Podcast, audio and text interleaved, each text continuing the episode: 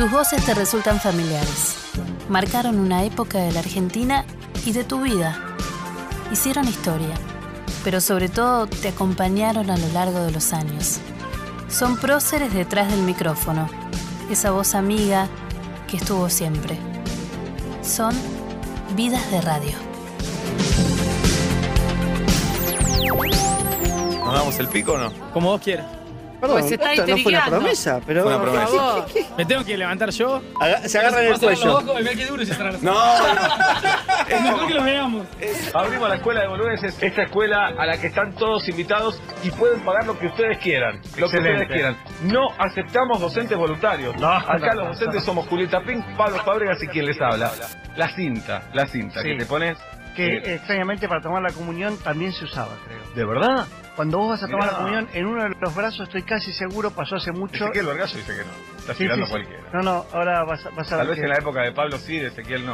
Lizzy Tagliani, este aplauso es para ella. Debutando acá. Lizzy, viniste, por fin viniste. Claro.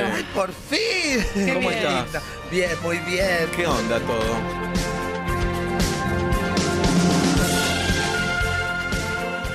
¿Cómo va otro Vidas de Radio aquí en este jueves con un referente de la radio más?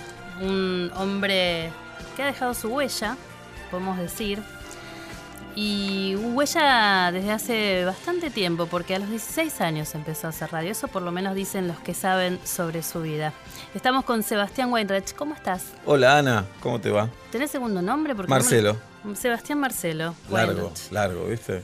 Qué bueno que no se usen los segundos nombres ahora, ¿no? No sé para qué. A mis hijos le puse. No, Sí. ¿en serio? Sí. ¿Por qué?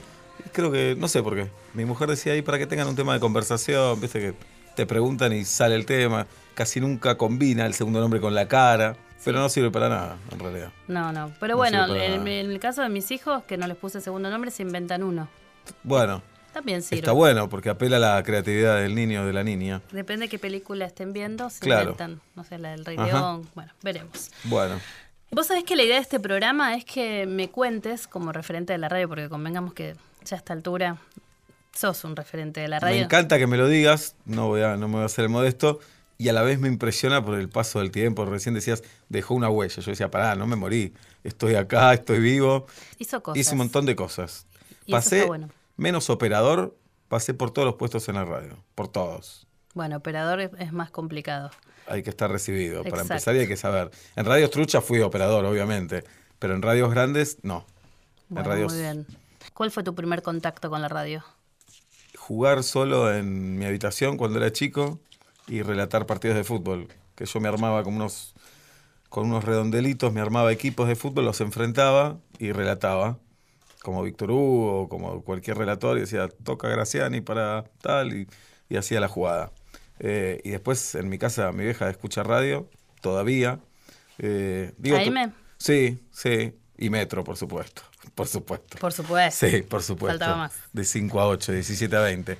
Pero es de la gente, ya pocos se van a dormir escuchando radio, como hacíamos nosotros cuando éramos chicos. Yo ya no me voy a dormir escuchando radio, escucho radio en el auto, obviamente, pero en mi casa también, ¿eh? Eh, que la gente pareciera que escucha la radio cuando va, cuando viene, pero no en la casa.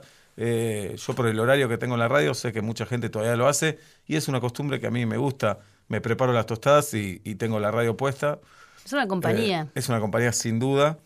Y mi acercamiento a la radio fue desde ahí, desde jugar en mi pieza hasta ser un oyente, que muy chico escuchaba radio. ¿Qué escuchabas? Escuchaba Magdalena por mi vieja, escuchaba Sport 80, eh, que era un programa deportivo, pero era algo más que eso, porque era un show radial con unos nombres tremendos, Víctor Hugo, eh, Fernando Niembro, Diego Bonadeo, no sé, una mesa tremenda que hablaba de fútbol, pero hacían periodismo y se metían en otros temas, y escuchaba cómo no estaban de acuerdo a veces.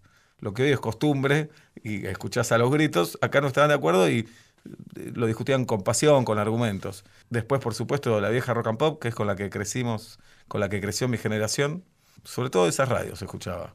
Y escuchaba Badía también, por supuesto, y había algo que hacíamos, que seguro vos tal vez lo hacías, que buscabas algunas canciones. Yo hoy cuando escucho radio quiero escuchar gente hablar, no tanta música. Eh, pero en ese momento yo tenía preparado el play rec por si aparecía una canción que me gustaba y le daba ahí Hermoso. y la tenía grabada con el locutor pisando, con el separador de la radio, pero la tenía. Cuando le decís a tus hijos que tenías un cassette, te dicen de qué hablas. Es inexplicable. Y que lo tenías que poner con la virome cuando se No, te no. enredaba. Es inexplicable. Sí. Totalmente, pero sí, el Play Rec siempre, porque coincidía con la música nueva que solo podías escuchar en la radio. Solo. No sí. había Spotify, No, no, no, no había compact. y ni Ah, compact, ni nada. El Compact Disc llegó a los 15, 16 más o menos. Grabábamos y te pasaba el primer corte del disco de algún artista que te interesaba. Entonces con el primer corte estabas un mes más o menos, hasta que aparecía el disco, sobre todo si era un artista de afuera, y ahí si podías ibas a la disquería y lo comprabas. O se lo copiabas a un amigo, si tenías un cassette virgen también. Hermoso. ¿Quiénes escuchabas en Rock and Pop? A todos. A todos, sí. Escuché a Lalo, por supuesto, a Mario, a Bobby. eh, después, La Nata hacía ahora 25, que estaba buenísimo. Mirá, en esos años mis referentes eran La Nata y Víctor Hugo. Mirá lo que es este país.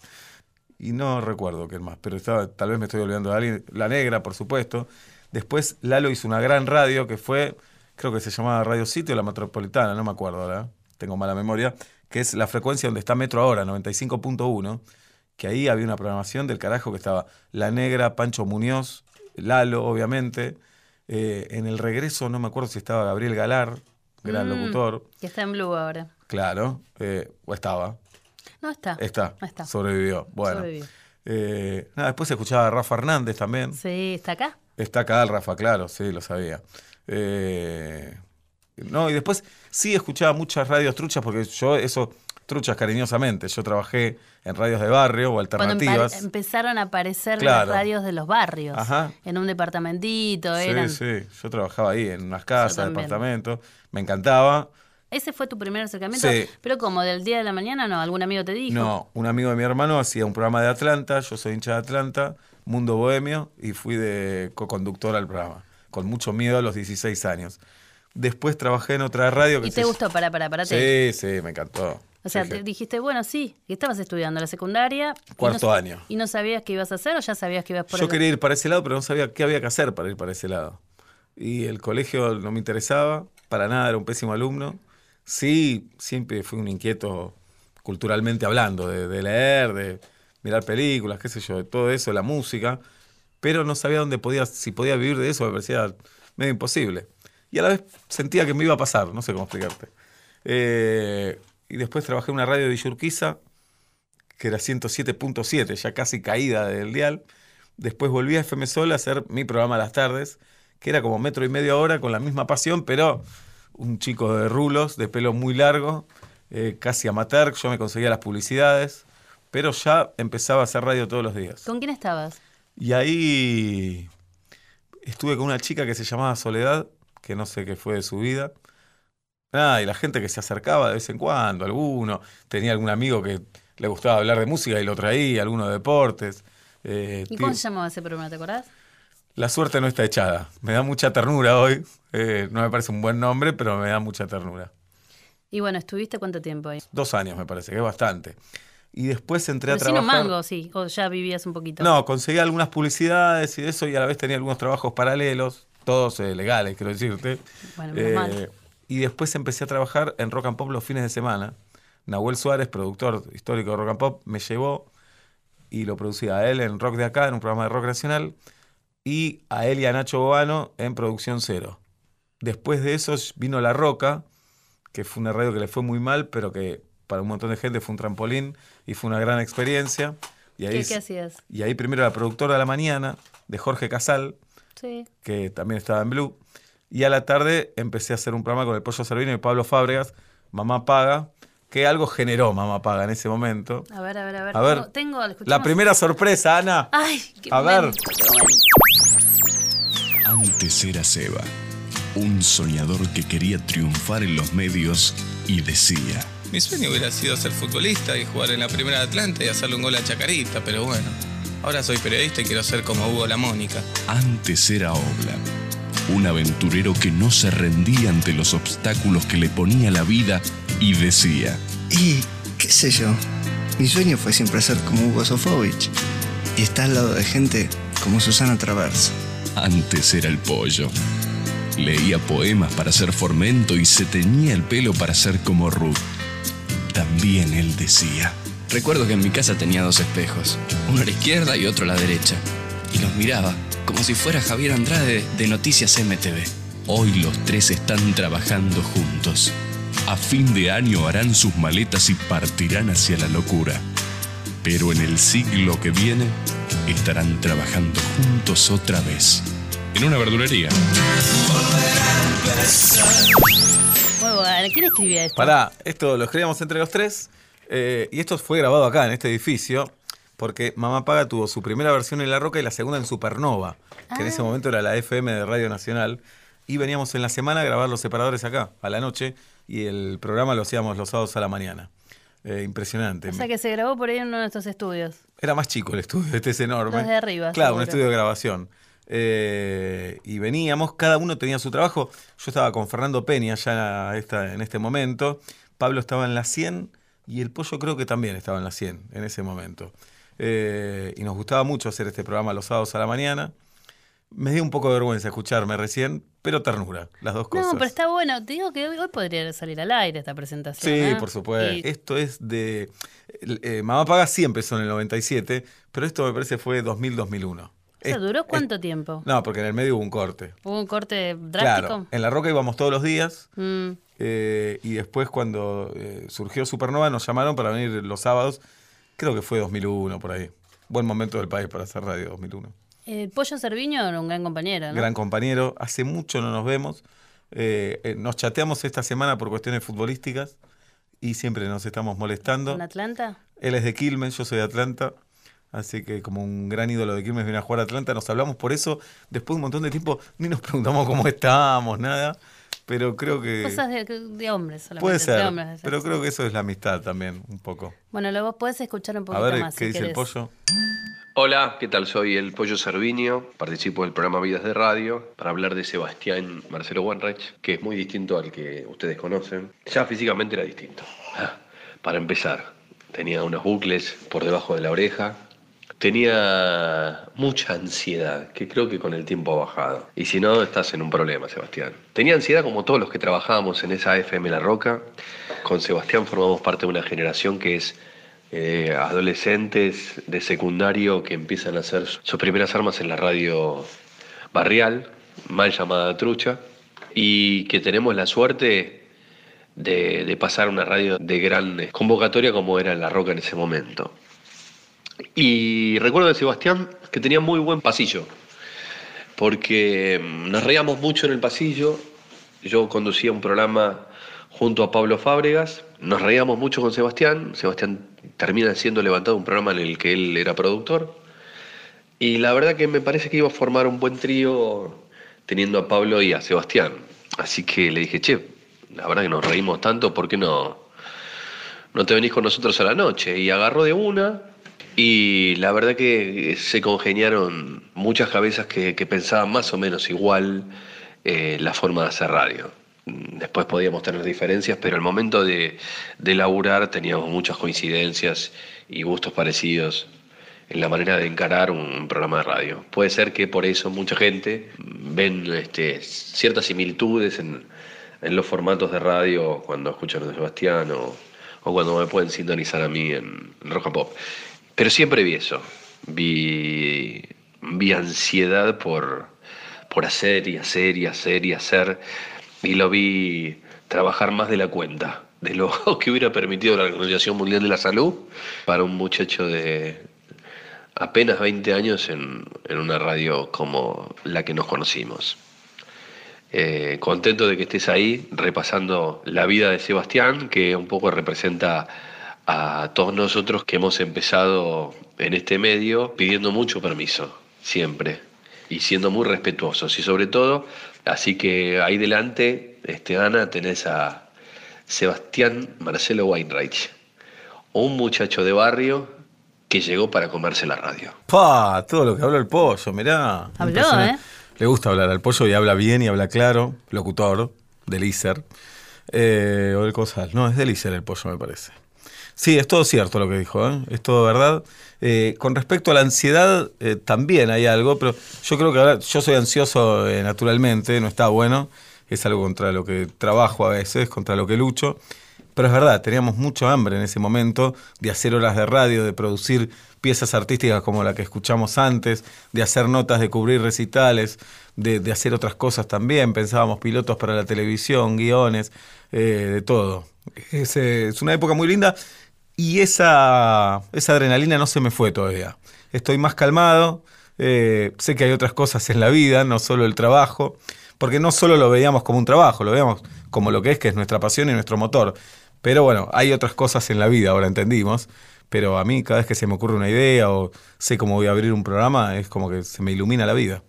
Claro, igual lo tuyo siempre terminó siendo, hiciste tele y demás, Sí. pero siempre tu anclaje fue la radio, ¿no? Sí, y el teatro también y la escritura. Pero es verdad que la radio es como la base de todos, de todo, porque yo creo que la radio incluye eh, algo teatral, porque incluye actuación, algo periodístico, algo de show, incluye incluso eh, literatura, porque de algún modo estamos escribiendo. Y me parece que ahora también es, a veces es televisivo. Si nos filmamos todo el tiempo, nos sacamos fotos, se nos ve todo el tiempo, entonces en la radio entra todo. ¿Cómo ves ese cambio? El cambio de la radio cuando empezaste en, en una FM trucha, digamos, en un departamentito, y hoy sin redes sociales, ¿no? Sin No, cuando Twitter, empezamos... eh, Sin WhatsApp, sin nada de eso. Yo creo que la radio es el medio más inteligente para incorporar todo eso. Así que a mí no me intranquiliza, al contrario. Me parece que la radio no, no tiene ningún conflicto con todo eso. Eh, bienvenido y, siempre estoy abierto a los cambios. Cuando éramos chicos tal vez no conocíamos la cara de ninguno de los que hablaban en la radio. Y hoy, por lo menos en las radios grandes, es muy raro no conocerle la cara al conductor porque lo viste en la tele o en redes sociales. Pero para mí perdura la, magia igual. Eh, para mí la esencia de la radio está viva y, como te decía, incluye todo y suma todo y, no sufre para nada, al contrario, ha ganado. Ha ganado, porque antes era más lento, ¿no? Un telefonista te cortaba el mensaje, te traía el papel, después se editaban los mensajes que escuchabas al aire, después tuvimos una computadora donde se imprimían los mails, a vos te dan los mails impresos y hoy ya lees eh, Twitter directamente. Eh, me parece con, con lo que tenemos que pelear es un poco lo que decía el pollo, con la ansiedad y con la concentración. Porque en el estudio tenemos la computadora, la tele, el operador, los productores, eh, son un montón de estímulos que tenés alrededor que sirven todos para sumar al aire, pero a veces todo eso te lleva a descuidar el aire, es como una paradoja. Pero no culpo a las redes de eso, sino me parece que nosotros tenemos que ser los responsables. Pasa con los columnistas también, ¿no? Cuando Sí. estás en una mesa, que la mesa, eh, esto que decía el pollo, que había química y que se entendían, la- eso trasunta al aire, ¿no? Sí, Cuando hay claro. buena onda, te pasa a vos todos los días con Julieta, ¿no? Se siente. Eh, se siente del otro lado y el otro se ríe con ustedes y demás. Y bueno, también esto de que cada uno tiene su mundo virtual, pasa que están mirando el celu. No, nos propusimos no mirar el celular mientras estamos al aire, lo que es un desafío tremendo, pero lo hacemos. Es como cuando como con mi familia, que también intento dejar el celular a un lado, pero es una pelea, una batalla que hay que dar. Somos muy débiles, muy vulnerables, así que lo hacemos por el bien de- del programa y de nosotros. A veces me pierdo algo, porque tal vez estoy comentando algo al aire y hay un amigo, un compañero que me manda un dato importante y lo veo después, cuando me voy al tema, cuando me voy a la tanda. Ojo que eso no es tan así o Sí. lo que sea. Pero la verdad prefiero correr ese riesgo antes que distraerme cada dos minutos. Eso lo veo, pero en el monitor de la radio, no en mi teléfono. Mira qué bueno eso que decís. La verdad es que, bueno, el tema de Twitter y WhatsApp, esto de, de la interacción con el oyente, que, Sí. que está bueno, porque ahora es una relación totalmente distinta, que con el oyente, incluso el oyente ahora cuestiona todo, Todo. que antes era como la voz en la radio, el hombre y la mujer en la radio, y ahora te cuestiona mientras estás hablando. Totalmente. Ahora también es como vos decís, una cosa son, es la interacción con el oyente, que es esa, ese lazo que se genera en un programa, y otra cosa es tu celular con tus amigos, no sé, tu, tu hijo diciendo puedo usar la play, no sé. Claro, sí, sí, es, es- es muy directo y es sin filtro. Va directo. Lo escribe el oyente y yo lo leo. No hay nadie en el medio. Eh, para mí está buenísimo.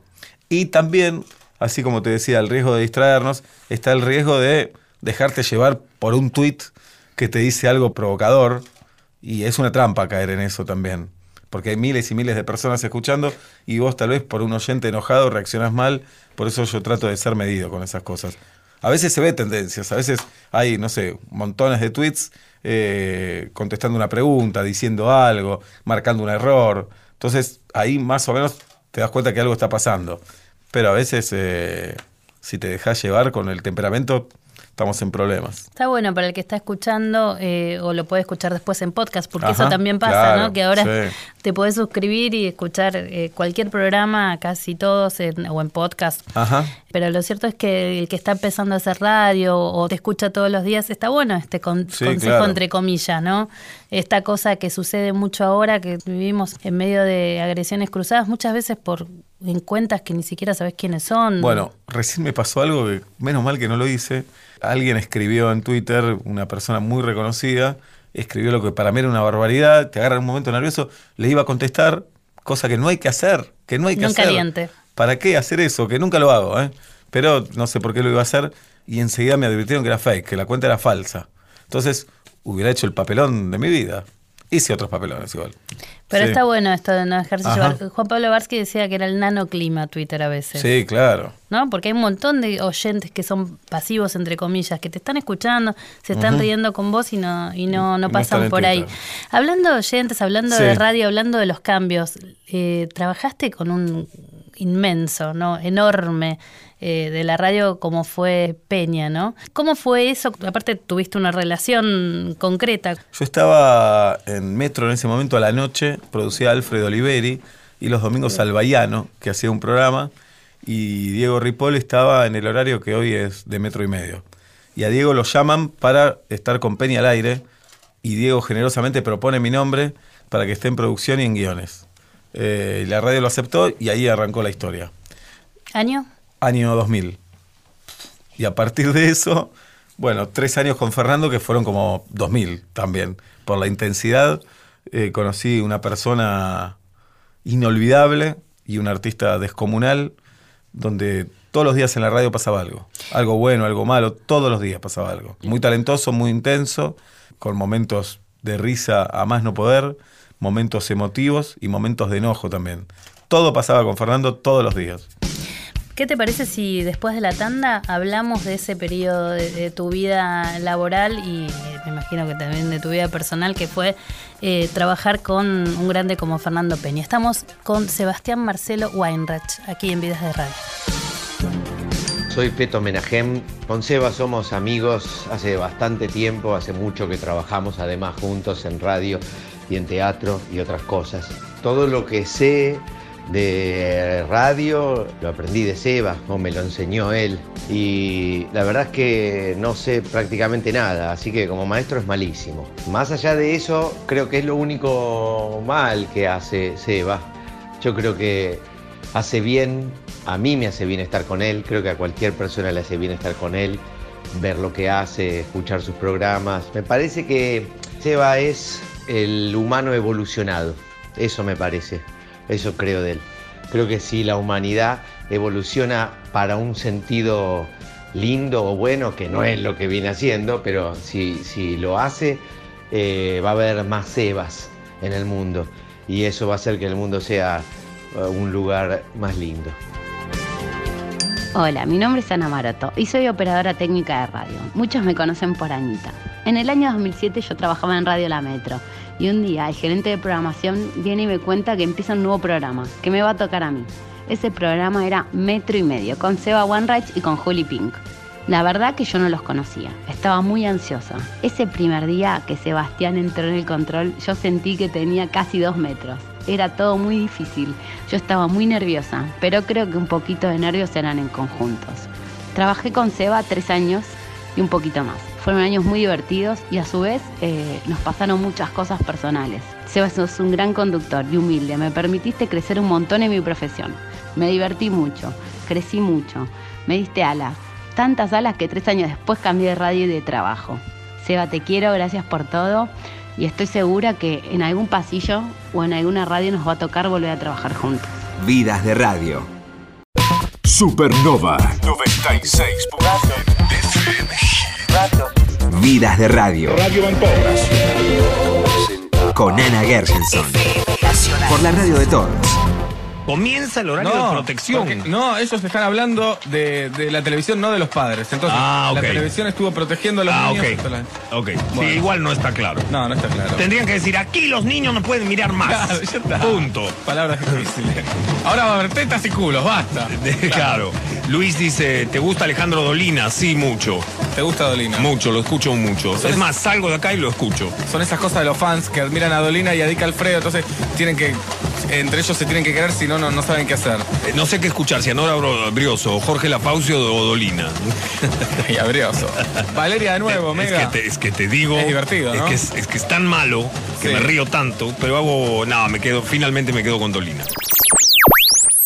Yo también escucho a Dolina, no, no lo nombré entre mis referentes. Bueno, yo no hacía aire la mayor parte del tiempo, lo hacía Diego Ripoll, que para mí fue el mejor compañero que tuvo Penny al aire.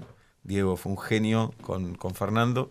Y bueno, Pero eras productor, le escribías. Producto- Sí, escribía, yo le tiraba una punta a Fernando, escribía guiones que los destrozaba, a veces literalmente la hoja también.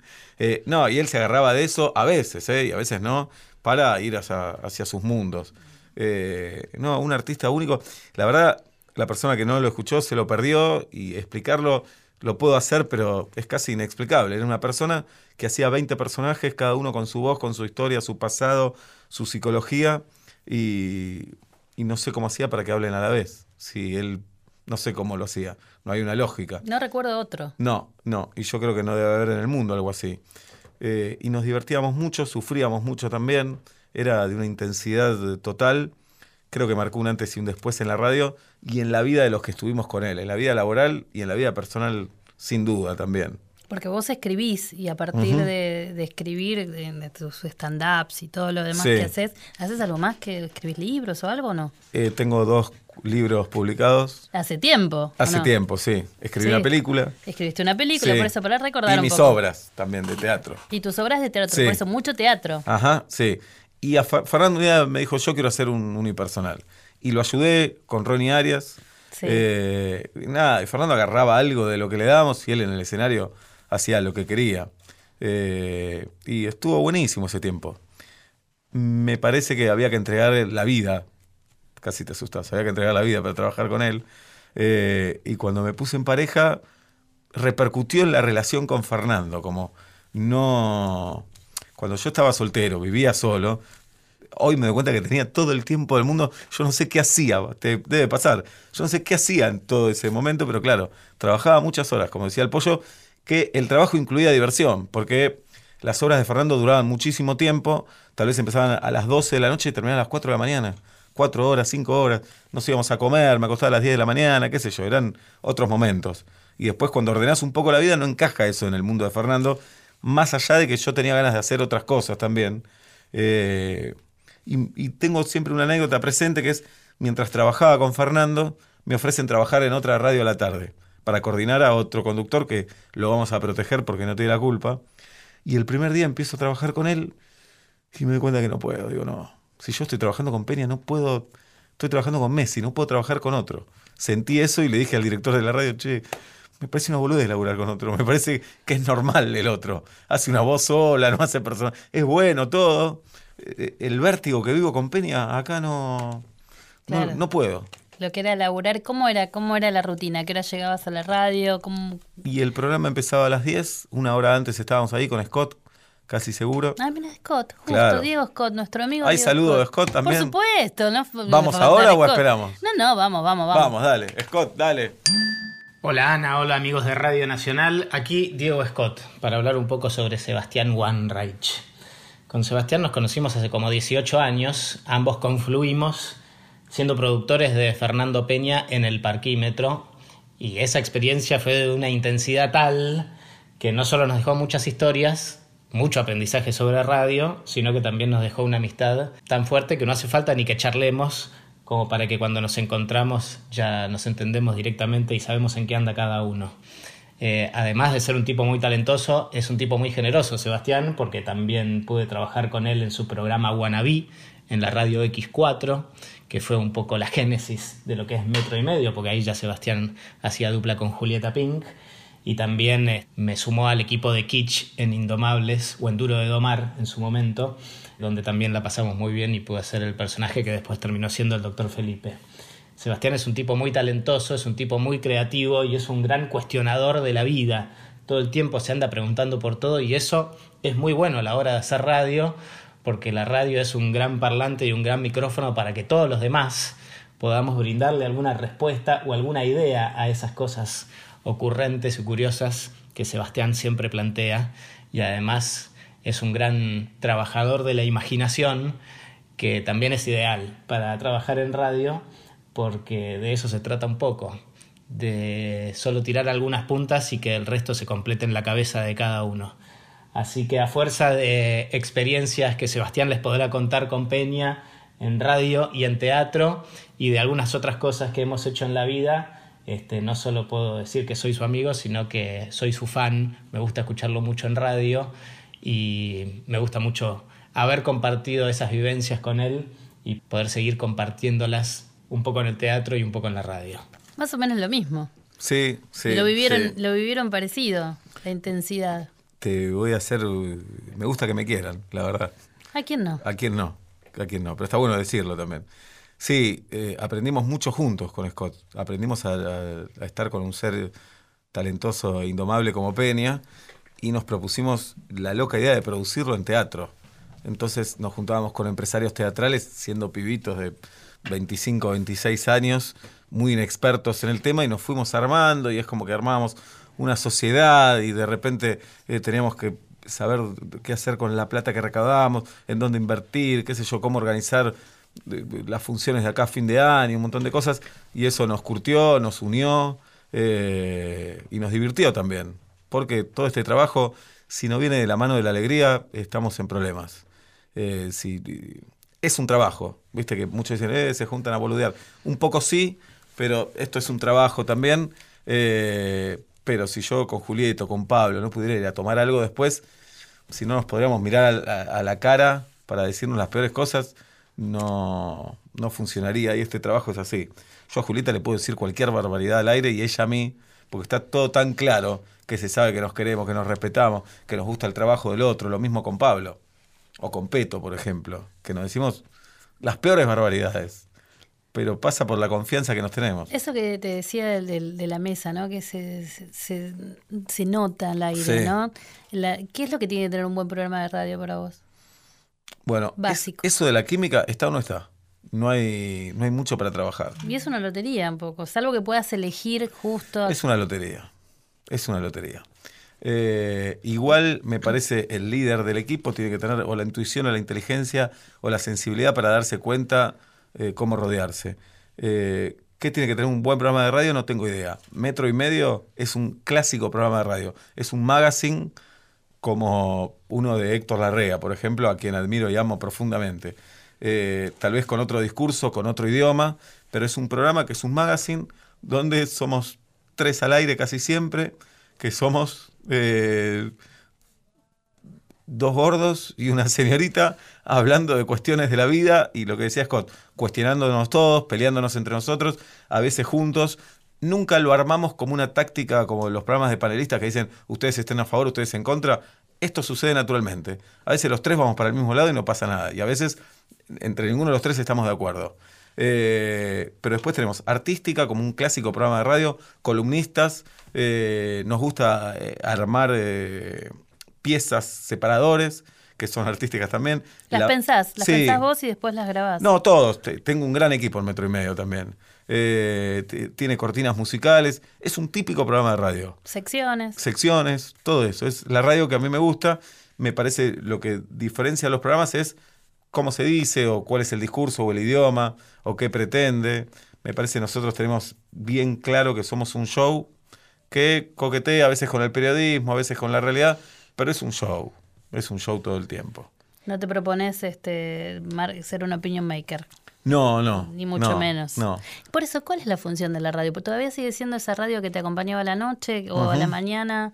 Eh, ¿qué, qué es la radio para vos? La radio es, eh, es acompañamiento, sin duda. Es amiga, es compañera, es novia casi. Eso es la radio. Eh, y estoy pensando qué busco en la radio. Busco palabras, es lo que te decía. Ya no busco tanta música. Digamos, la música hoy la puedes encontrar en cualquier lado.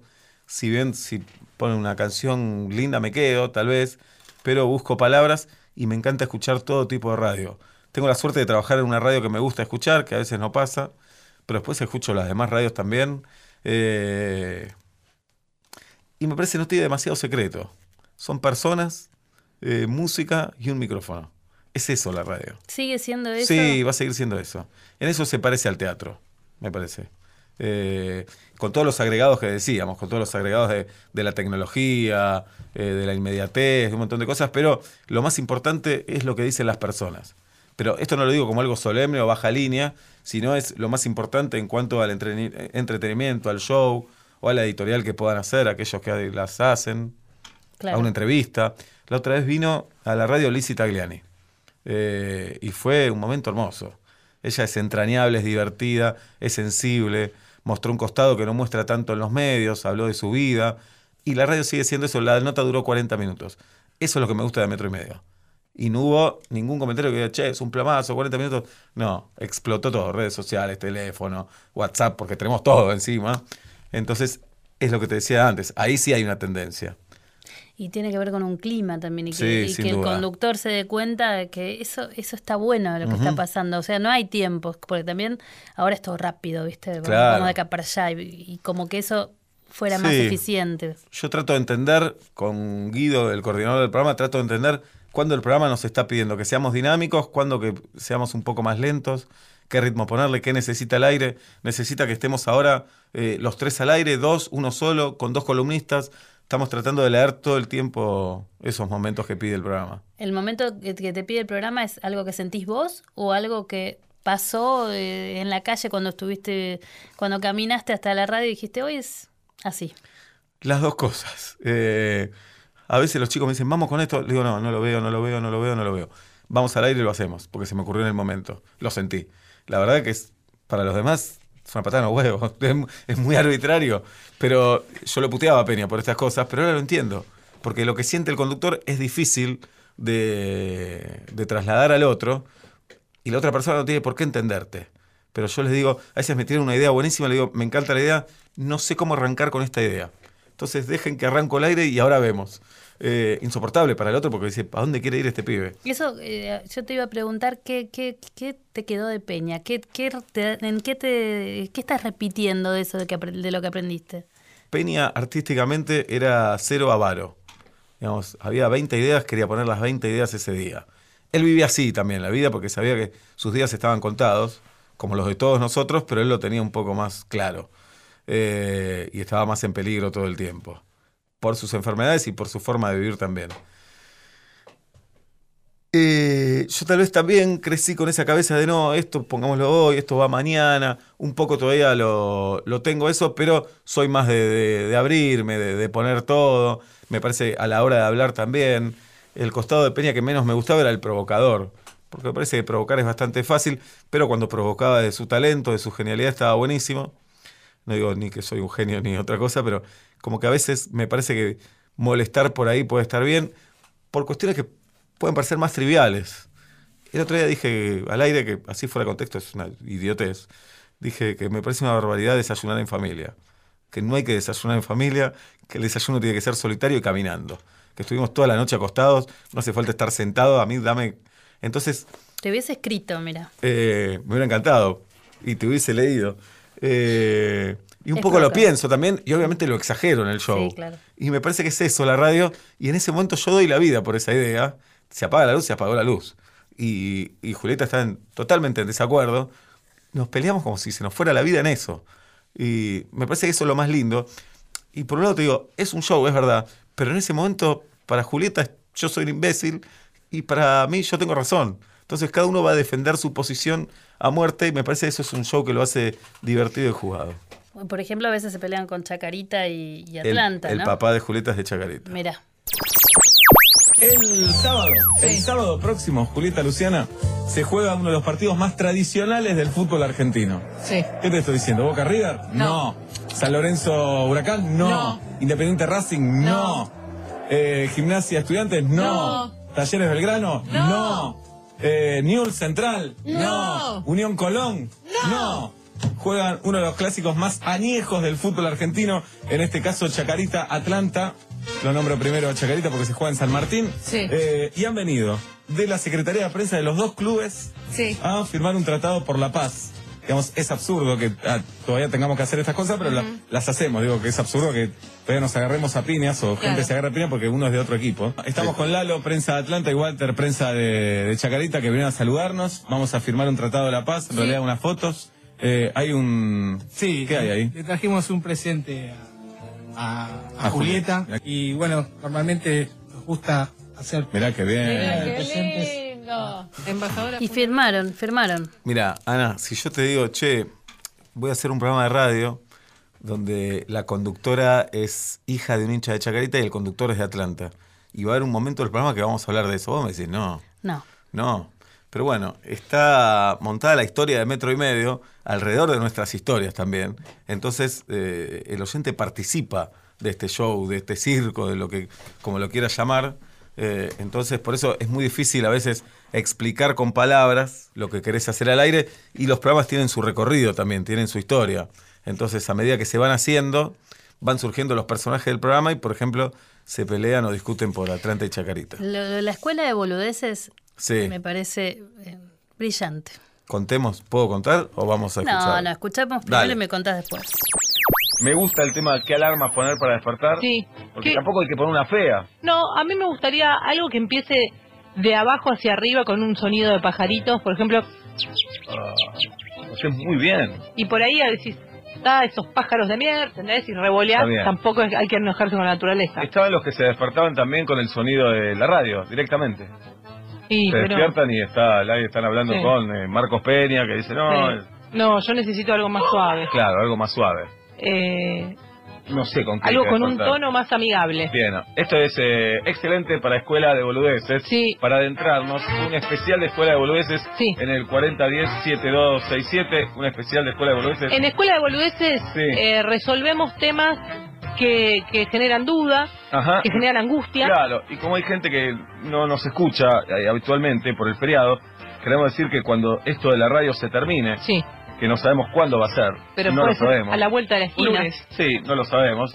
Tenemos la idea de ponernos una escuela de boludeces. Ese es el concepto. Eh, con Julieta sentimos que no servimos para nada concreto, pero lo que son las boludeces estamos.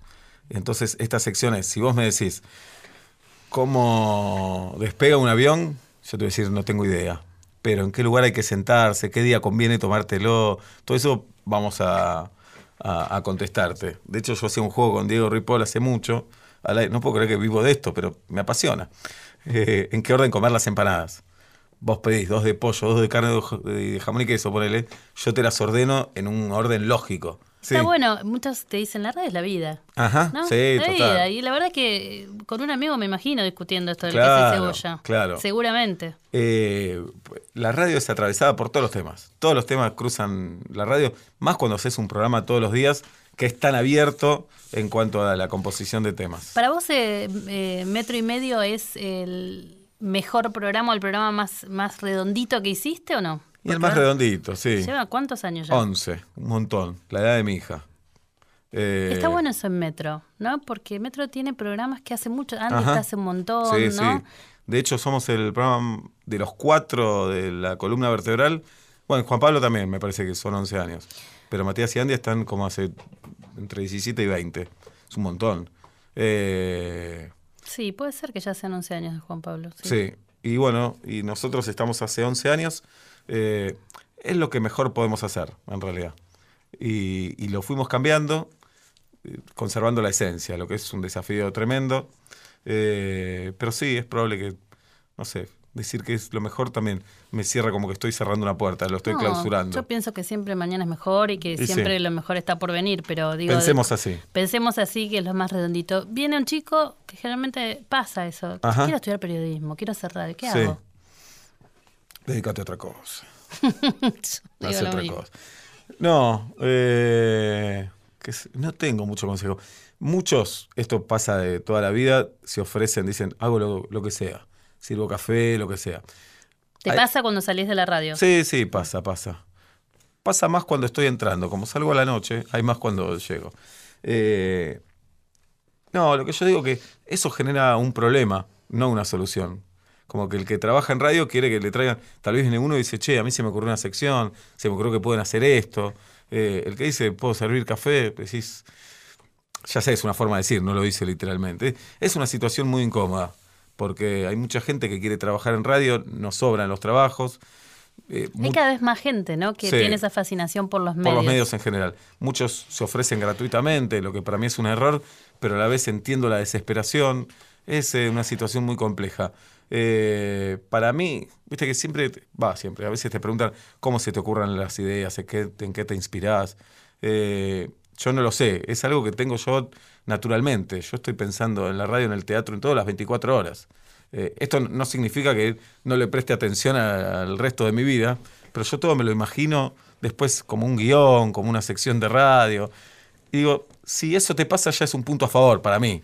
Ya significa que tenés unas ganas de hacer esto extraordinarias, entonces eso ya es un punto a favor. Si no te pasa, no significa que no podés trabajar en esto, pero me parece que Claro, el motor es más chico. Hay una confusión con el, el, digamos, uno de los males de nuestro tiempo, el panelismo, ¿no? Sí. Esto de decir voy a la radio para decir lo que pienso. Ajá. No pasa por ahí.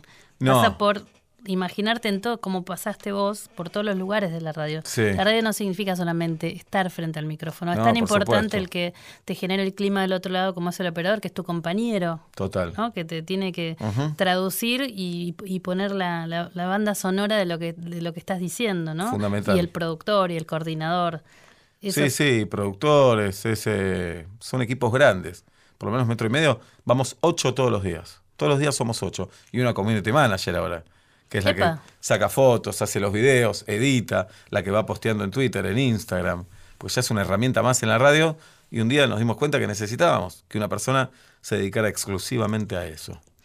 No podemos terminar este programa sin que... A ver. ¿Quién falta? eh, Vamos, vamos, tú puedes. Julieta Pink. Julieta Pink, Ah, vamos, todavía. Vamos, a ver, jirafita.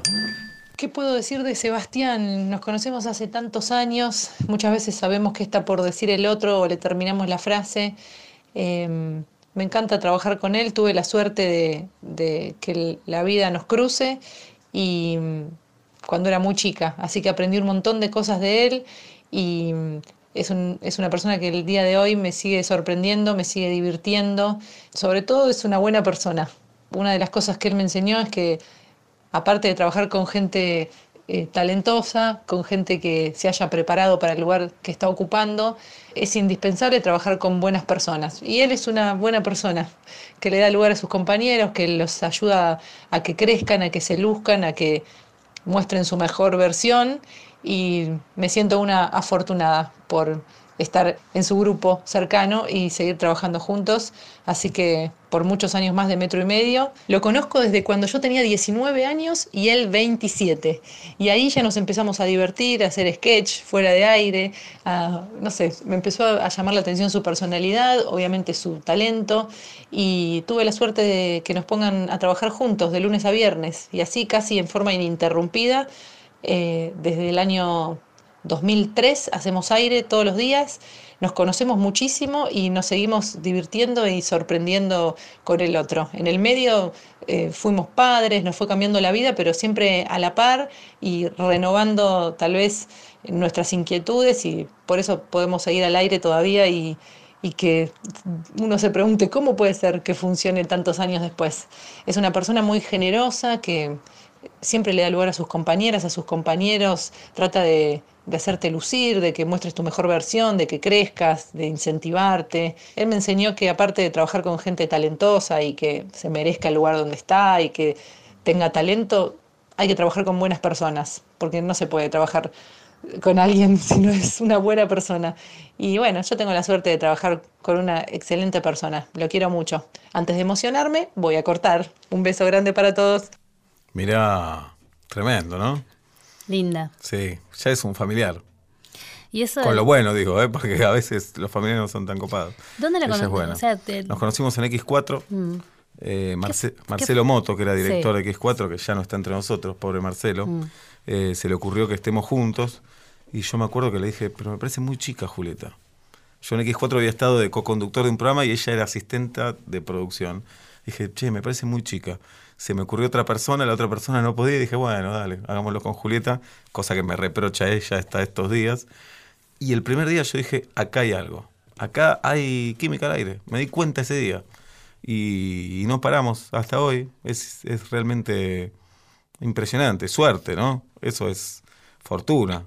Después construimos nosotros, pero arrancamos de ahí con todo y sí, ella tenía la edad que tiene mi sobrino hoy. Me impresionan muchísimo esas cosas, eh, porque ya nos creíamos grandes en ese momento. Y lo veo a mi sobrino de 19, que no es chico, pero tampoco es grande. Pero ya podría estar eh, compartiendo Sí. micrófono con alguien. Sin grande. duda, sin duda. Y, y bueno, y es lo que decía ella. Cada uno tiene dos hijos. Eh, creo que Julieta vivía con sus padres todavía. Cuando, sí, vivía con los padres. Y eso está bueno, te digo, para un programa de radio. Me pasa cuando voy escuchando y, y es como que van viviendo con vos también. Porque claro. van- o sea, ya hablan de otras cosas. Bueno, eso es, eso es lindo cuando te cruzas con oyentes en la calle que te dicen, mi hija ya tiene seis años, te, te escucho, la tuya tiene once. Eh, es lo que te dicen los oyentes que somos amigos. Eh, y me mandan un beso para Julieta, cómo están los hijos. Es una cosa de locos la radio. Es alucinante. Y escuchás Sí. entonces, para terminar, escuchás eh, radio hoy en tu casa. ¿En qué? En, en, en la En una radio muy vieja. Ah, eso No, quiero a saber. veces escucho en el celular, a veces en el celular.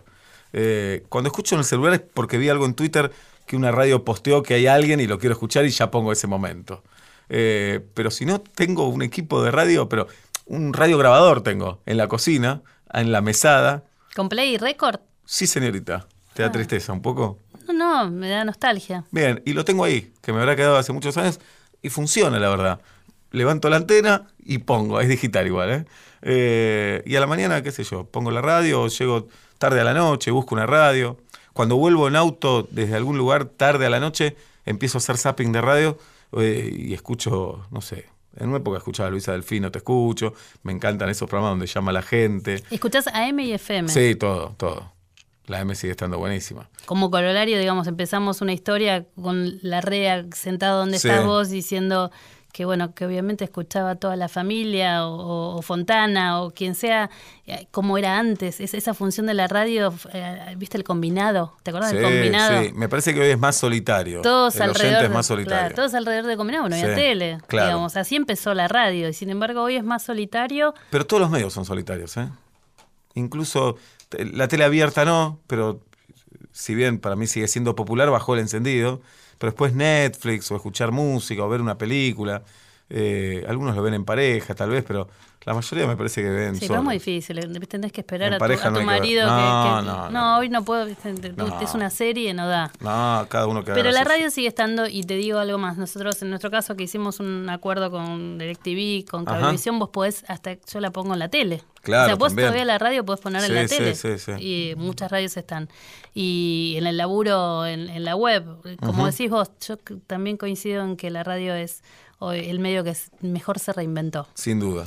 Y esperemos que tengas muchos años de radio más. Eh, gracias por tu vida de radio, gracias, por haber venido. Estamos eh, hablando con Sebastián Marcelo Weinreich, un referente de la radio. Dejaste huella, evidentemente, escuchaste, huella. lo escuchaste. Tenías Por lo menos razón. en mis amigos y compañeros sí, ya es un montón eso. Mira, lo mejor que dijeron de vos, además de que sos un muy, muy buen compañero y profesional, es que, no sé, es lo que estaría más orgullosa yo, es que sos una buena persona.